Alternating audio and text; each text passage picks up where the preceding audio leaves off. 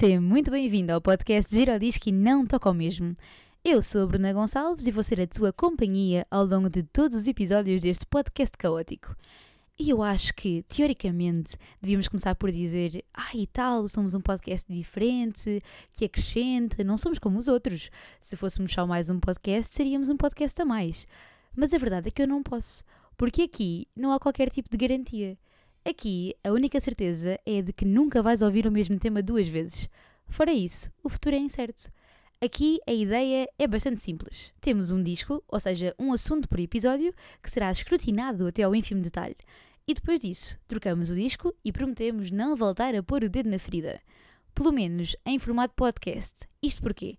Porque nós nascemos de um projeto caótico que é uma plataforma mídia online e por isso podes encontrar conteúdo áudio e conteúdo escrito. E eu não posso prometer que, algures, no meio dos artigos, não encontres estes temas replicados. De maneira diferente, obviamente, mas replicados. E por isso, só posso falar por este podcast, ok? Basicamente, aqui, com ou sem convidados, vamos tratar o mundo por tu, sem tabus ou limitações.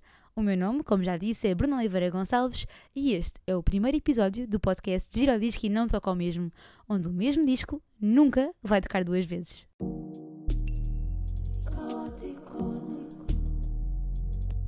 Hoje vamos falar sobre guilty pleasures, é verdade. Sobre aquelas coisas que te preenchem a alma, mas sabe-se lá porquê? Aliás, sabe-se, mas já lá vamos.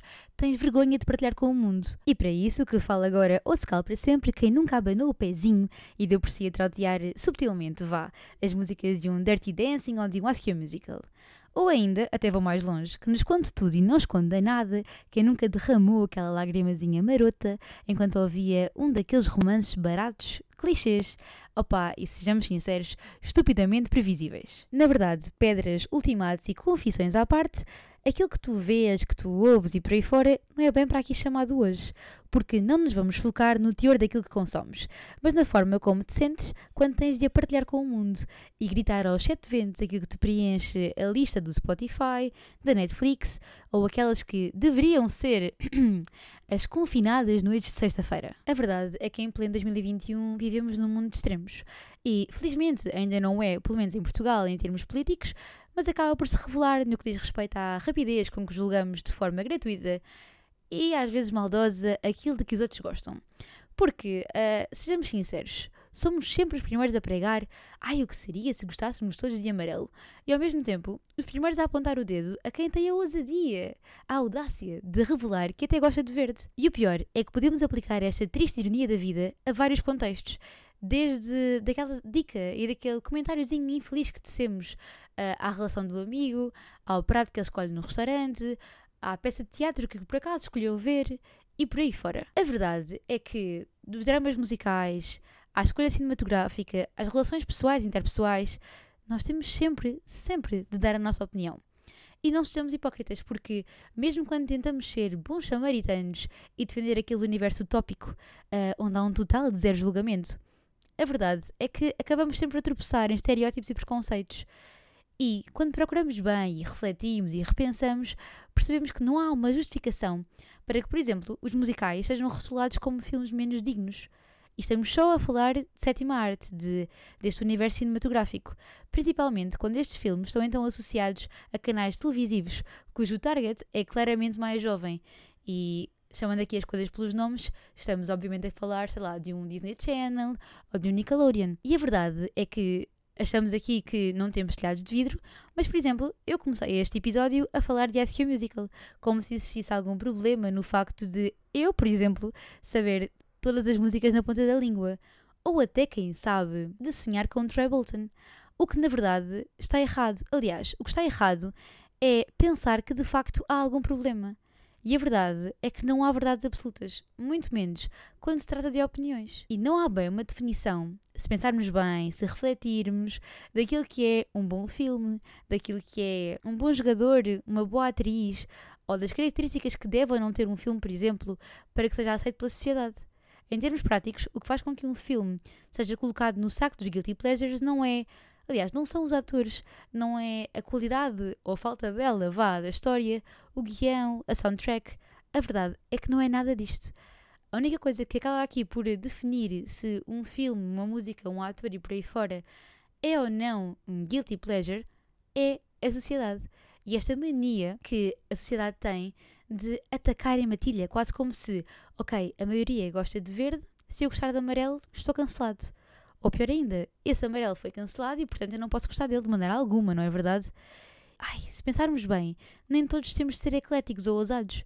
Nem todos temos de, por exemplo, aqui neste universo cinematográfico, nem todos temos de rir à gargalhada com comédias aparentemente ridículas, ou chorar que nem uma donzela arrependida com romances clichês ou Nicholas Sparks da vida. Porque, neste caso, neste contexto, graças a mil e um santinhos e milhares de trabalhadores desta indústria cinematográfica, temos, à distância de um clique na Netflix e por aí fora, ou de um bilhete de cinema, que, aqui um partezinho, em plena pandemia é isso que devem fazer, devem consumir cultura fora de casa, saiam de casa com a, com a máscara, com o gel desinfetante, com as devidas precauções, vá, mas não deixem de apoiar a cultura. E ir ao cinema é bom para a vossa mente, para o vosso intelectual, para o vosso mood, para a vossa vida e para a cultura. Portanto, já aqui nesta parte, por favor, é isso que têm de fazer agora para ajudar toda uma sociedade e toda uma economia do país, ok? Fora isto, a ideia é mesmo essa, é pensarmos que se temos conteúdo diversificado é porque na verdade há público para tal. E ainda bem que assim é. Sejamos sinceros, quem se prende à ideia de que um conteúdo é mau só porque não satisfaz os seus próprios padrões e os seus próprios gostos, acaba por viver num universo à parte. E dizem as boas línguas que é impossível agradar a gregas e a troianos. E pessoalmente eu concordo e não podia estar mais de acordo, porque sem opiniões diferentes não há debates. Sem debates e trocas de ideias, não há novos e ótimos pontos de vista. E sem vontade de ouvir o que o outro tem para dizer, a vida perde a graça. A vida perde a graça e nós não evoluímos. Ah pá, e a verdade é que ninguém quer estagnar, ninguém quer ficar anos e anos e anos com os mesmos ideais, com os mesmos valores. Porque até pode, ok, manter a mesma linha de raciocínio e ser consistente naquilo em que acredita e naquilo que defende, mas a ideia é sempre evoluir e melhorar. E não conseguimos melhorar sem ouvir opiniões alheias. E é pensar que cada um está na sua vidinha, da qual pouco ou nada sabemos, e por isso julgar uma música, um filme, um prato, uma escolha supérflua não faz sentido. Porque só quem vai no convento é que sabe o que lá vai dentro, não é? Sempre ouvi dizer. E por isso é ter paciência, é ter calma e, acima de tudo, pensar que que está na hora de cancelar esta mania da cancel culture e começar a apreciar as diferenças e aquilo que acima de tudo nos torna únicos. Porque isto é um ditado muito antigo, nós somos aquilo que consumimos e por isso não devemos ter vergonha de o assumir.